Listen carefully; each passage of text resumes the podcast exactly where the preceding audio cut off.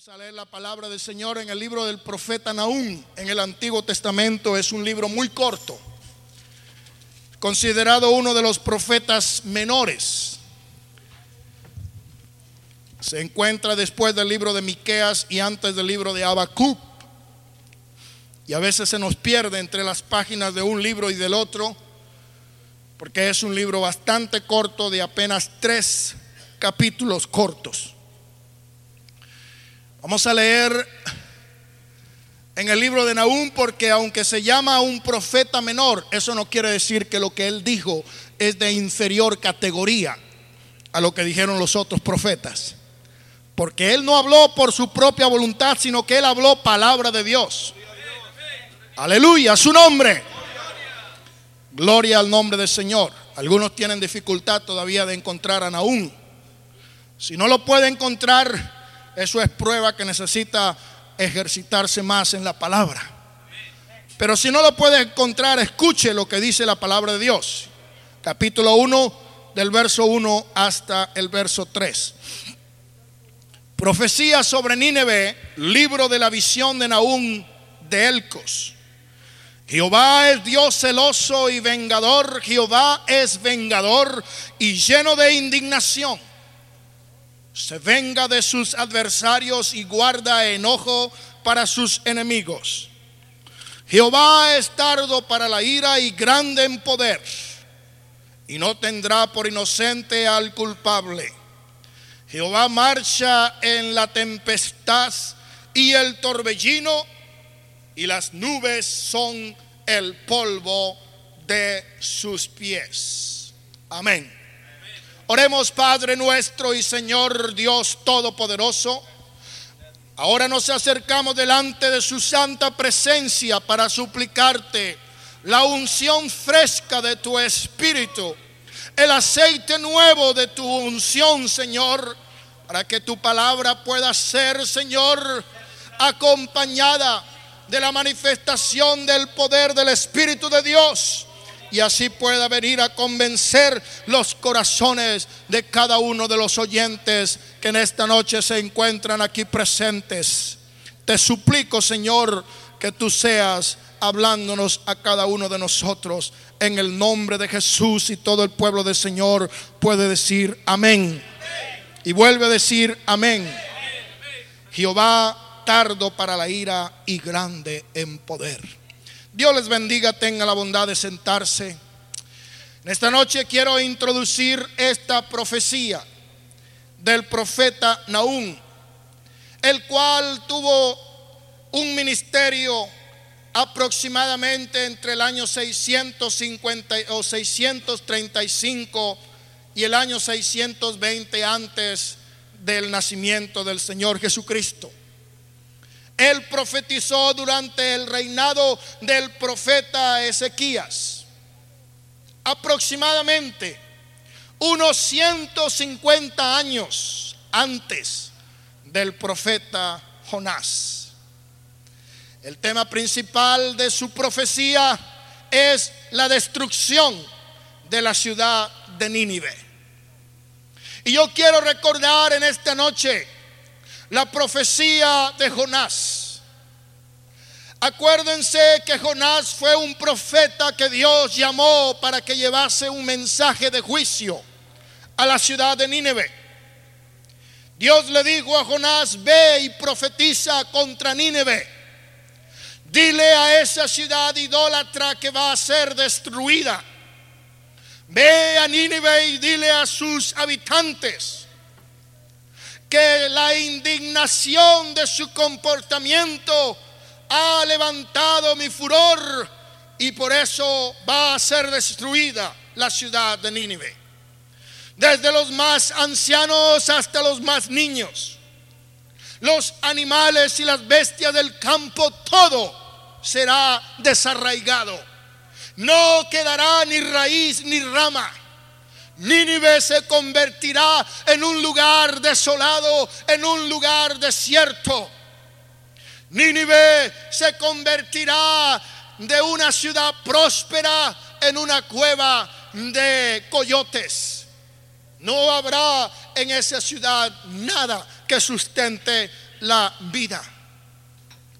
Y la palabra del Señor nos dice que aquel profeta desobediente, en lugar de partir para la ciudad de Nínive a cumplir con su ministerio, a cumplir con su llamamiento, él escogió irse en rumbo opuesto y zarpó de un puerto rumbo hacia lo que hoy se conoce como España. Pero la voluntad de Dios tenía que cumplirse.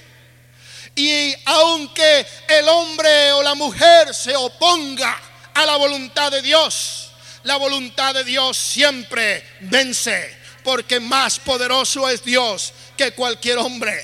Amén. Y el profeta desobediente se encontró en una gran tormenta. Y conocemos la historia como los marineros lo echaron al mar y ahí un pez grande lo tragó y lo vomitó en las riberas hacia la ciudad de Nínive después de tres días y de tres noches. Y aquel profeta que entendió que no se podía oponer a la voluntad de Dios, él fue a Nínive. Y allí en Nínive él comenzó a predicar. Él comenzó a decirle a, las, a los habitantes de aquella ciudad, va a venir un juicio y va a venir una destrucción sobre esta ciudad de Nínive. Le comenzó a contar la visión que Dios le había ordenado que predicara. La profecía de Jonás era una profecía de juicio, era una profecía de destrucción. Pero la palabra del Señor dice que Dios es grande en misericordia. La Biblia nos enseña que Él no quiere la muerte del pecador, sino que se arrepienta y viva. Y Él siempre da una oportunidad para que el hombre o la mujer proceda al arrepentimiento. La paciencia de Dios es muy grande.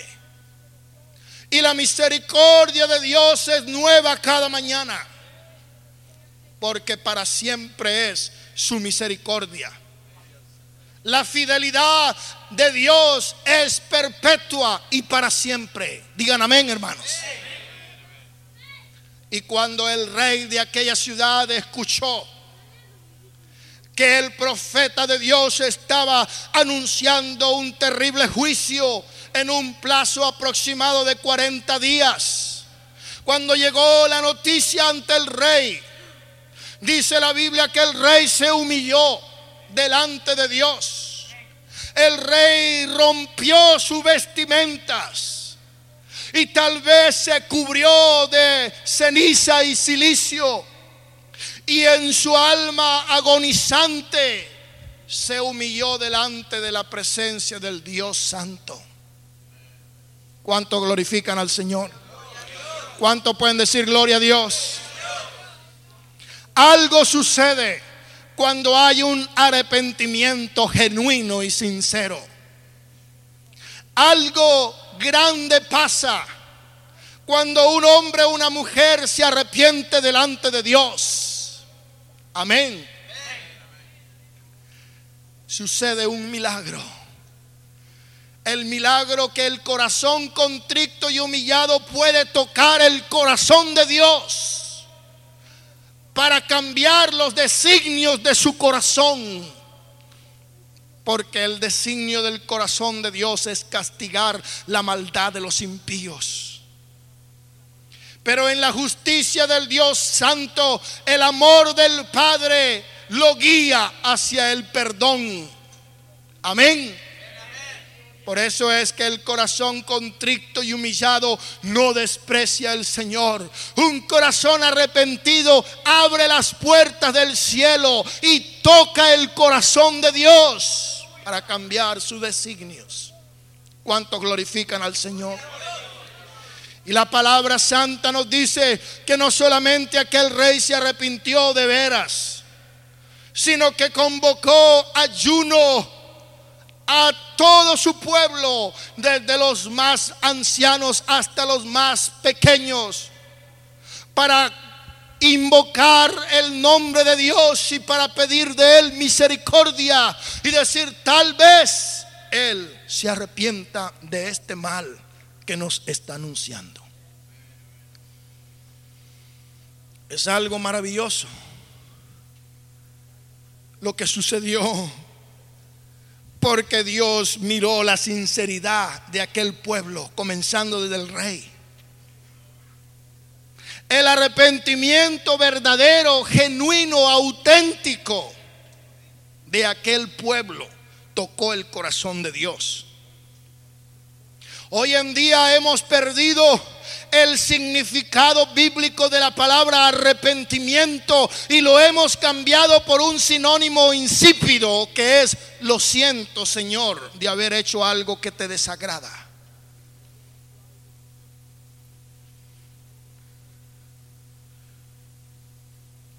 Es fácil para el hombre arrepentirse después de haber hecho algo que ha ofendido a su prójimo. Lo siento, Señor, Lamento mucho que lo que yo hice le haya ofendido se haya molestado. Trataré de que no vuelva a suceder. Es fácil para el esposo decirle a su mujer, lo siento, perdóname. Pero la naturaleza misma del hombre no le permite sostener su promesa de arrepentimiento. Han habido hombres que han perdido mucho dinero jugando a las cartas y a los juegos de azar. Y le han prometido a sus esposas, te juro por lo que más quiero en esta vida, que nunca jamás apostaré un solo centavo. Pero cuando tienen la oportunidad se olvidan de su promesa y vuelven otra vez a cometer el mismo delito de jugar al azar. Te juro que de ahora en adelante todo será diferente. Pero mientras pueda durar esta promesa, no lo sabemos. Y delante de Dios es diferente. Porque el arrepentimiento sincero mueve a Dios. Pero el arrepentimiento hipócrita, falso, es abominable ante la presencia de Dios. Al prójimo podemos engañar, al amigo podemos confundir. Al cónyuge podemos prometer, aunque nuestro corazón esté lejos de lo que estamos diciendo. Pero a Dios que conoce el corazón y que lo pesa y que escudriña lo más íntimo y lo más profundo, nadie lo podrá engañar. El tiesto de los tiestos es el que quiera engañar a su creador. Dios no puede ser burlado. Amén. Los habitantes de Nínive tuvieron un arrepentimiento sincero. ¿Por qué? Porque estaba en juego su vida, la vida de sus hijos, de sus nietos, la vida de sus animales. Toda la colectividad, todo aquel eh, territorio estaba en juicio. No hubo ninguno que se quedara sin arrepentirse. Y algo maravilloso sucedió. Dios cambió su forma de pensar. Hay una escritura controversial que dice Dios no es hombre para que mienta ni es hijo de hombre para que se arrepienta. Pero cuando Dios vio la condición en la que estaba la humanidad, se arrepintió de haber hecho al hombre. Lo que eso quiere decir es que le pesó a Dios en su corazón ver la condición en la que estaba su creación. Dios se arrepintió del mal que había pensado hacer. Eso quiere decir que él al mirar el arrepentimiento de aquel pueblo, dijo, ahora no los voy a destruir.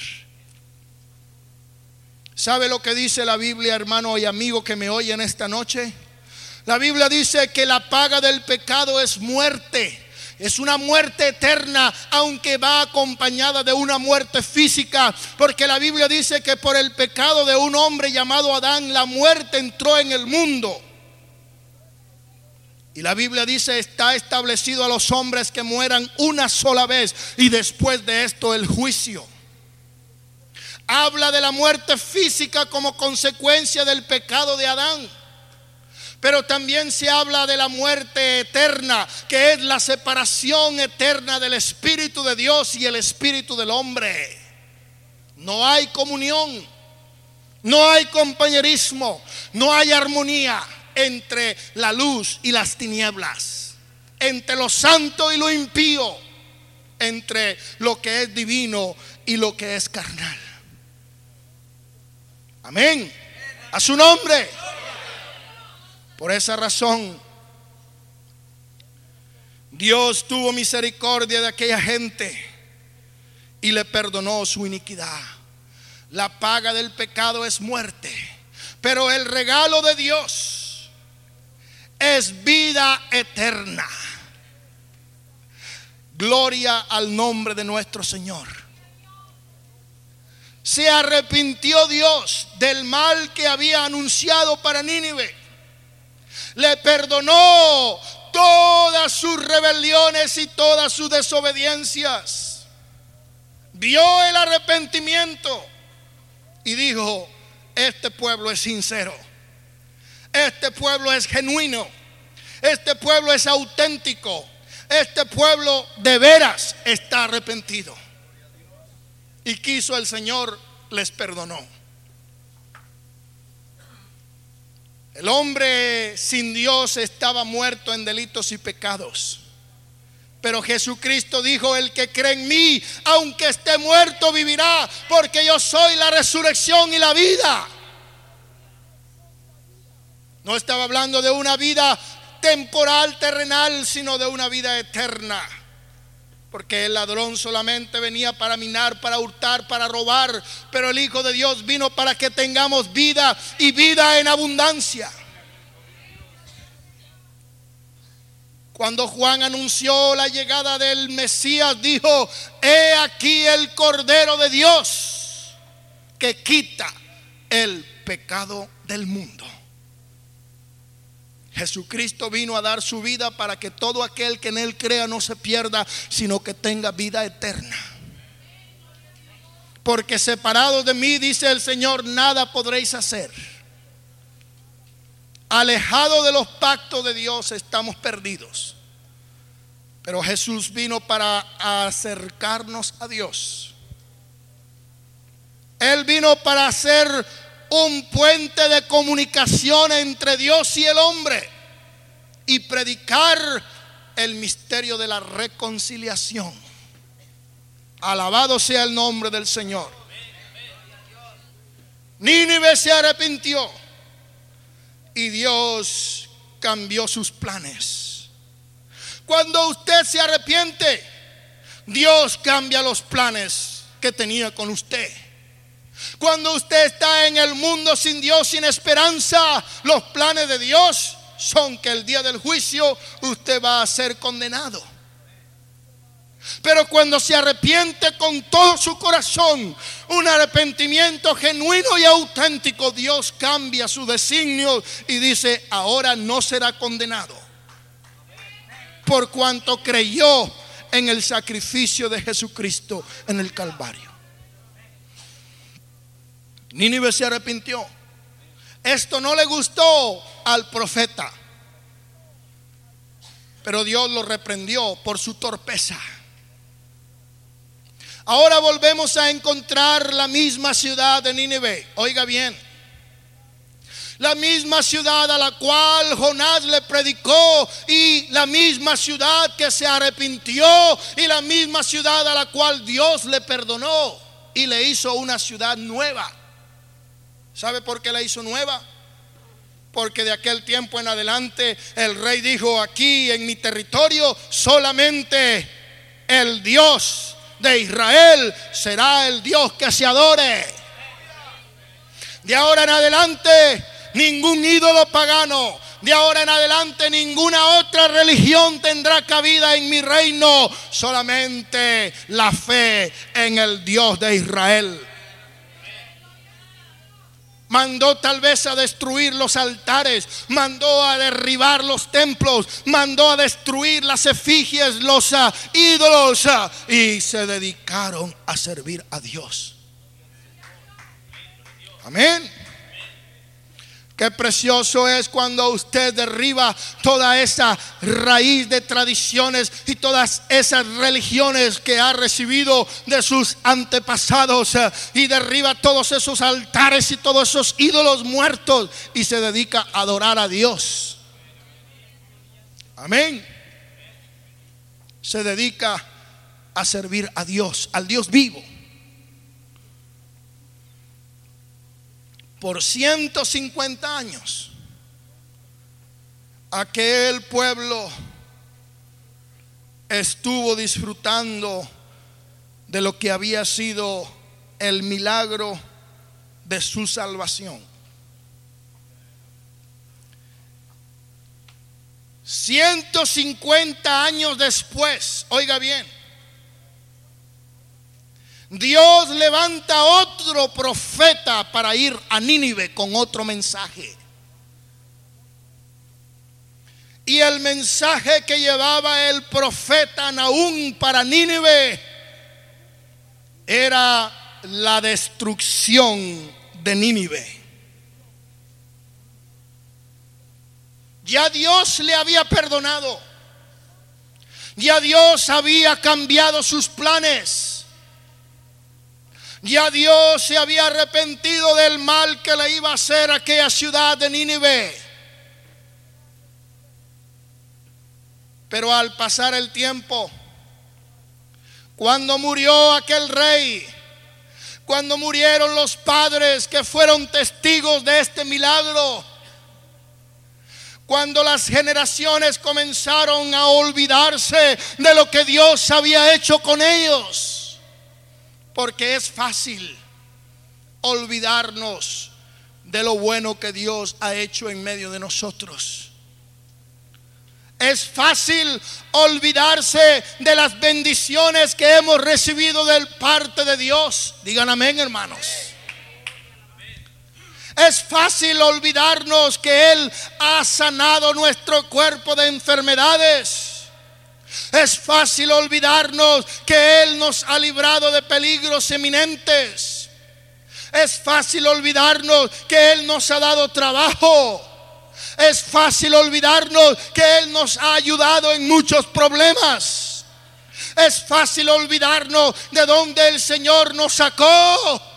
Es fácil olvidarnos lo que Dios ha hecho en nuestra vida. Amén.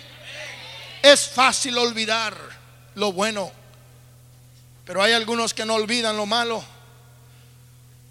Todavía se acuerda que hace 15, 20 años su tío le aló las orejas y cómo le dio coraje. Y dijo, no me gusta este tío porque me aló las orejas. Y donde quiera que yo veo a mi tío, yo no lo quiero porque cuando yo tenía tres años me aló las orejas. Yo no quiero a mi tía porque un día fui a su casa y me regañó muy feo y no me olvido. El hombre tiene esa tendencia a olvidar lo bueno y a recordar lo malo. Pero Nínive se olvidó de aquel que le había perdonado, se olvidó de aquel que le había mostrado misericordia, se olvidó de aquel que le había salvado su vida. Y después de ellos haber adorado al Dios que vive y permanece para siempre, comenzaron nuevamente a adorar ídolos. El Dios de Nínive era un buey, oiga bien, un buey, con la cara de un hombre y con alas como de un águila. Ese era el Dios de Nínive. A ese Dios adoraban desde el más anciano hasta el más tierno.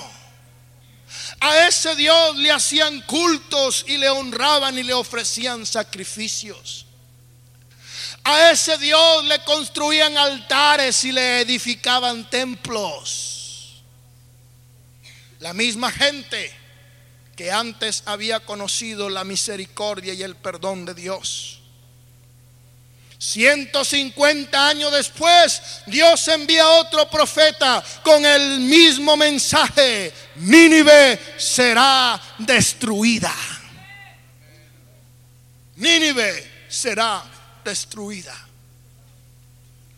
Nínive en cierta forma representa el sistema religioso un sistema religioso apóstata. Un sistema religioso que se ha apartado de la verdad y ha mezclado la mentira y la verdad para crear su propia religión. Una iglesia que cuando conoció a Dios no le glorificó como a Dios, sino que hicieron otra clase de doctrina diferente. Amén. Y muchos de los que una vez conocieron el Dios verdadero. Al pasar los tiempos, al pasar los siglos, se prostituyó, se adulteró la palabra y se comenzaron a enseñar doctrinas de hombres, mandamientos de hombres, a enseñar tradiciones de hombres, dogmas huecas, sutiles filosofías, al punto que hoy lo que tenemos es un sistema religioso apóstata que se ha desviado totalmente de la verdad. Religiones idólatras que adoran al hombre. Amén que adoran la riqueza que tienen sus organizaciones, que adoran sus templos eh, y sus grandes edificios, pero que están lejos del Dios que vive y permanece para siempre a la iglesia apóstata en este tiempo final de la dispensación de la gracia de Dios. El Señor le dice, ya he tenido mucha paciencia, ya he esperado cerca de dos mil años, ya ustedes han tenido la oportunidad de arrepentirse y no lo han hecho. Por eso solamente le queda un solo juicio, la destrucción de Nínive. Hay mucha gente que se ríe. Después te escucho de esto. Realmente no me convences. Ay, hermano, es que la palabra del Señor es paciente y espera. El Señor no tiene su venida por tardanza, sino que Él es paciente para con nosotros. Cien años Oiga bien, 100 años después de la predicación de Nahum, 100 años después del mensaje de Nahum, la ciudad de Nínive fue totalmente destruida, tal como lo había predicho el siervo de Dios. No hubo escapatoria. No hubo lugar para el arrepentimiento. Ya era muy tarde porque ellos ya habían conocido a Dios. Y la Biblia dice aquí en el verso 2 que hemos leído, Jehová es Dios. ¿Cuánto lo creen? Jehová es Dios. La palabra Jehová se traduce en el Nuevo Testamento Señor. Señor. Dos mil veces se llama a Jesús Jehová en el Nuevo Testamento. ¿Por qué? Porque Jesús es Jehová. Jesús quiere decir Jehová, el Salvador nuestro. Por eso se llamaba su nombre Emmanuel, que quiere decir Dios está en medio de nosotros. El nombre maravilloso de Jesús quiere decir Jehová es nuestro Salvador. ¿Cuánto glorifican al Señor? Y la Biblia dice, Jehová es Dios. Y nosotros podemos decir, Jesucristo es Dios. Y uno de los atributos de la divinidad que más se ensalzan en la escritura es la expresión Dios es amor.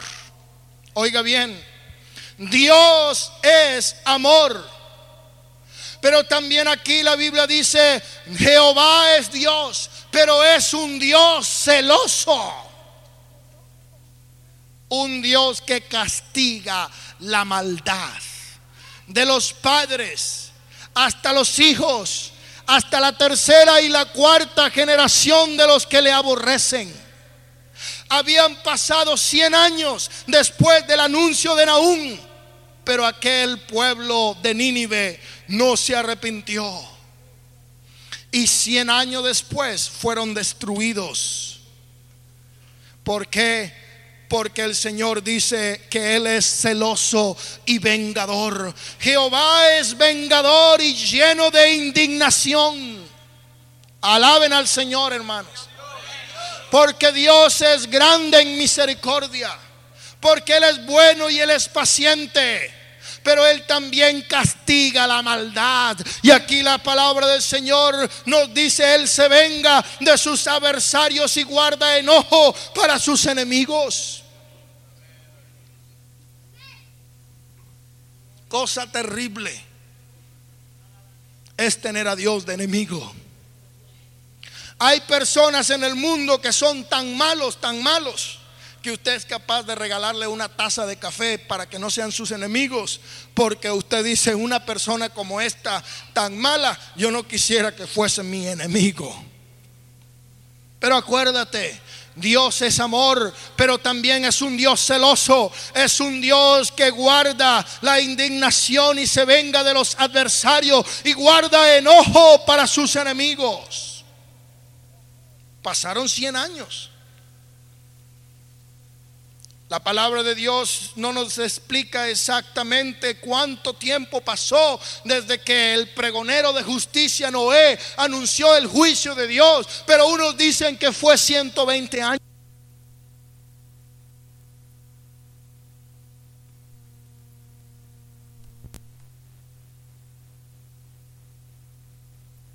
Estuvo vigente, pero la gente no se arrepintió y Nínive la iglesia apóstata fue totalmente destruida. El verso 3 dice, Jehová es tardo para la ira.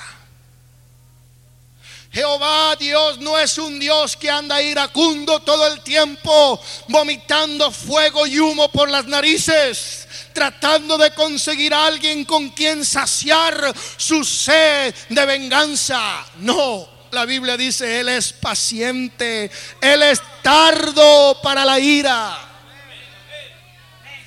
Él espera con paciencia.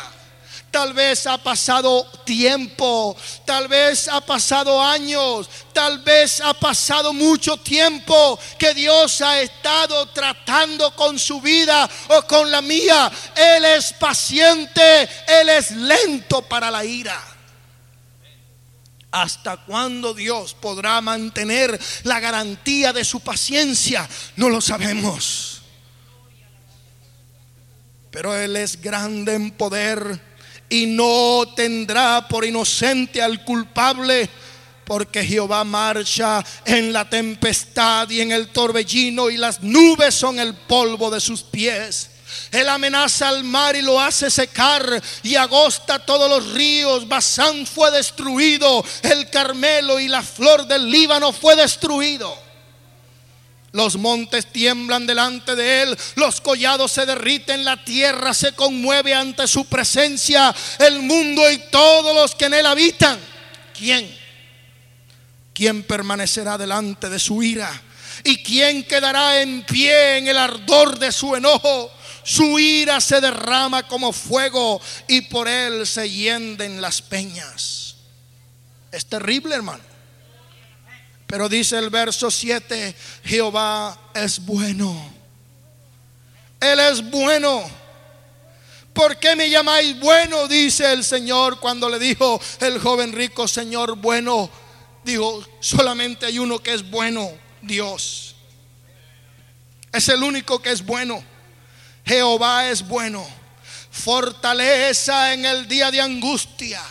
Aleluya. En el día de la tribulación, en el día de la angustia, en el día del problema, Él es la fortaleza. Torre fuerte es el nombre de Jehová. A Él correrá quién? El justo. ¿Y qué más? Y será levantado. Oh, mi hermano querido, lo que uno tiene que hacer es levantarse y correr a ese monte donde está la torre fuerte del nombre del Señor. Fortaleza para resguardarnos del momento de la angustia y de la ira de Dios. Todo lo que usted tiene que hacer para escapar de la ira que va a destruir a Nínive. La ira de Dios que va a destruir los sistemas religiosos Hoy día hay muchas iglesias por todas partes predicando diferentes doctrinas, pero en el día cuando se levante el juicio de Dios, muchos caerán a, a, la derecha y a la izquierda. Hoy muchos serán destruidos, pero el pueblo del nombre tiene una fortaleza a la cual puede correr en el tiempo de la angustia. Llegó un tiempo cuando vino juicio para la ciudad de Jericó. Y mandaron unos espías, los israelitas. Y los policías se dieron cuenta que estaba en una posada de una mujer llamada Raab. Y aquella mujer tuvo temor de Dios.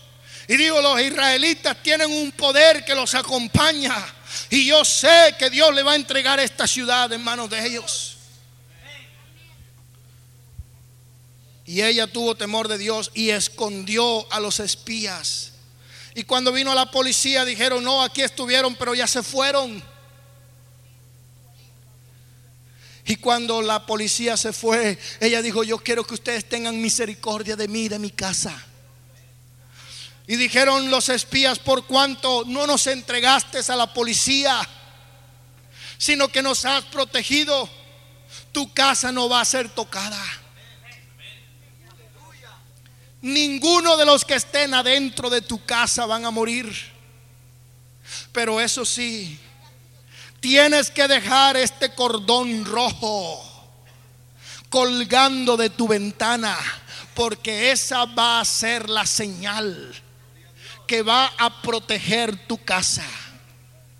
Y aquella mujer confió en la palabra de los espías y dejó aquel cordón colgando de su ventana. Invitó a sus familiares a refugiarse en su casa. Ella tuvo confianza y su confianza le salvó la vida. Oh, ¿qué más podemos decir? Aquellos que en Él confían. Dios conoce los que en Él confían. Dios puede ver aquel manto rojo en la ventana de tu corazón y puede decir, he aquí un hombre, una mujer que confía en mí. ¿Y sabe lo que va a pasar? Se va a librar de la ira y de la destrucción venidera sobre Nínive espiritual, que es el sistema religioso apóstata de muchas iglesias paganas, mundanas e idólatras. Dice la palabra del Señor, conoce el Señor a los que son de Él. ¿Sabe por qué? Porque les ha dado las arras del Espíritu. El pueblo de Dios tiene el Espíritu de Cristo. Dice la Biblia, si alguno no tiene el Espíritu de Cristo, el tal no es de Él. Amados hermanos, cuando usted recibe el Espíritu Santo, no está recibiendo una tercera parte de la emanación de Dios. Usted está recibiendo a Cristo mismo, el consolador. Usted está recibiendo a Cristo mismo en nosotros la esperanza de gloria. Y esa es la señal. Jehová es bueno, Él es fortaleza en el día de la angustia y Él conoce a los que en Él confían. El juicio de Dios es terrible. Nínive fue destruida. La primera vez Nínive se arrepintió y Dios les perdonó. La segunda vez no se arrepintieron. Y Nínive padeció. Yo sé que esta no es la primera vez que Dios te invita. No es la primera vez que Dios te llama.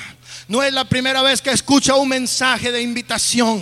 No es la primera vez que Dios te recuerda que Él es un Dios celoso y vengador que es lleno de indignación y se venga de sus adversarios y guarda enojo para sus enemigos.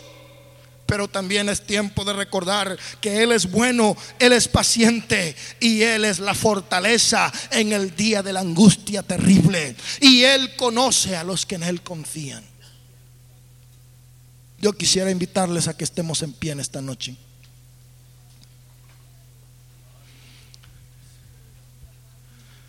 Y quiero decir, habrá alguno que esté aquí en esta noche que todavía no ha recibido a Jesucristo el antídoto espiritual para la salvación de su alma. Si usted todavía no ha recibido a Jesucristo como su Salvador, si todavía no lo ha invitado en su vida y le ha dicho, Señor, te confieso que soy una persona pecadora, te pido perdón y te pido que entres en mi corazón. Si usted no ha experimentado lo que se siente cuando Dios dice, si entro, yo le invito esta noche para que lo acepte y este altar está abierto. Hay personas que tal vez estén aquí, conocen el camino de Dios, pero se han apartado. Están totalmente alejados de la voluntad de Dios. Y yo digo, este es el momento para reconciliar nuestra vida con Dios y decirle, Señor, aquí estoy, lléname con tu presencia. Hay personas que estén aquí esta noche, tal vez no han recibido el bautismo del Espíritu Santo. Y usted puede decir en esta noche, Señor, lléname, séllame con el sello de bautismo del Espíritu Santo. Tal vez alguien esté aquí esta noche y diga, yo todavía no me bautizo en agua en el nombre de Jesucristo. Yo le puedo decir esta noche es la mejor oportunidad para que usted venga y pase y diga, Señor, permíteme que yo también pueda hacerlo, Señor. Tal vez hay alguien aquí esta noche que habiendo conocido a Dios se ha apartado y se siente lejos y se siente que no está caminando en el camino de Dios. Usted puede venir esta noche y decirle, Señor, yo me quiero reconciliar contigo porque cosa terrible es caer en las manos del Dios vivo. Tal vez usted ha caído en la trampa del licor, de las drogas, de la inmoralidad, pero yo le invito esta noche para que acepte la misericordia de Dios y le diga, Señor, yo estoy aquí delante de ti y te suplico que tengas misericordia de mí. Así como lo hiciste desde aquel pueblo de Nínive, así Señor te pido que tú la tengas de mí en esta noche. ¿Habrá alguien más que desea pasar?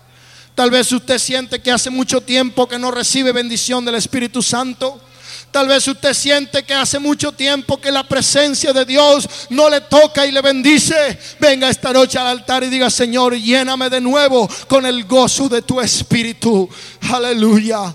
Habrá uno más que desea pasar en esta noche y decir, Señor, yo necesito que tú me llenes más de ti. Líbrate en esta noche del juicio terrible de la ira de Dios. Líbrate de la ira que ha de venir en este mundo. Te lo pido en el nombre del Señor. Te lo suplico en el nombre de nuestro Dios que no dejes pasar por alto este momento tan importante. Vamos todos los que están aquí, ahí donde usted se encuentra, cierre sus ojos y todos juntos, los que están aquí adelante, los que están atrás, vamos a cerrar los ojos y vamos a orar. Cierre sus ojos los que están ahí atrás y todos juntos. Yo creo que es tiempo de orar y es tiempo de decir, Señor, ahora mismo en este momento, lléname, Señor, con tu presencia.